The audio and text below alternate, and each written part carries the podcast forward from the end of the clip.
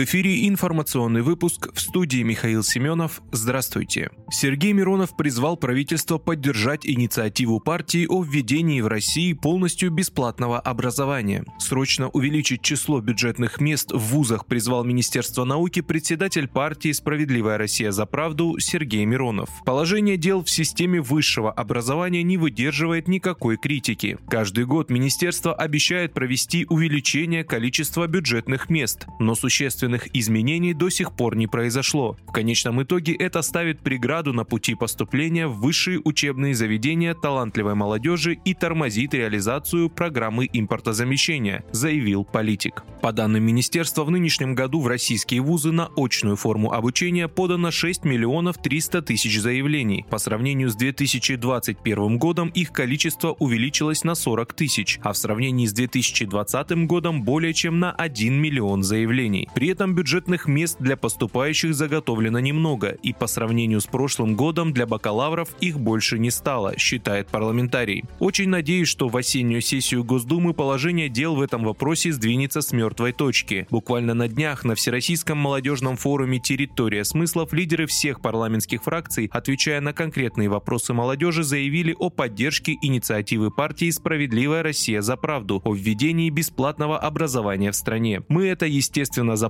запомнили и сделаем все возможное, чтобы осенью добиться принятия нужных законопроектов, заключил Сергей Миронов.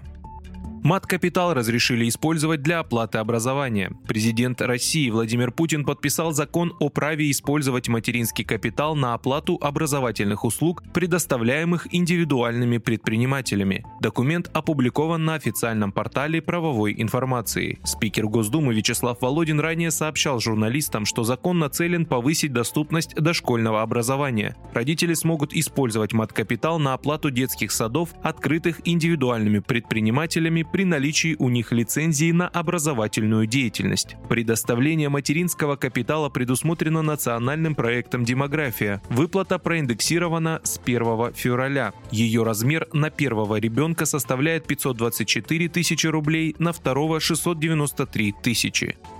Зеленский выразил желание лично обсудить ситуацию на Украине с Си Цзиньпинем. Президент Украины Владимир Зеленский в интервью South China Morning Post выразил желание провести личную беседу с председателем КНР для того, чтобы обсудить нынешнюю ситуацию на Украине. Зеленский назвал Китай сильным государством, которое имеет мощную экономику и является постоянным членом Совета Безопасности ООН. Он считает, что Пекин может оказать серьезное политическое и экономическое давление на Россию, чтобы та, наконец, почувствовала себя экономически изолированной. Украинский президент подчеркнул, что потеря китайского рынка станет для Москвы огромным ударом.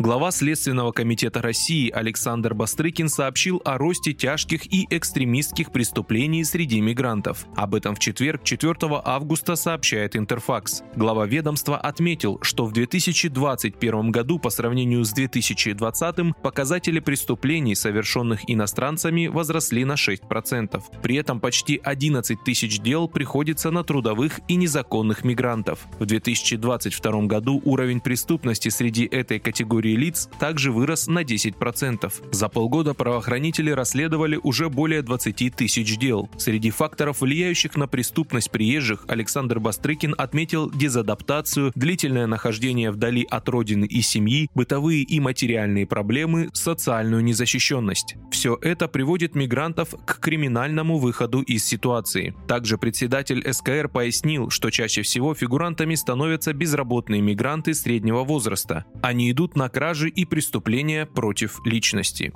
Вы слушали информационный выпуск. Оставайтесь на справедливом радио.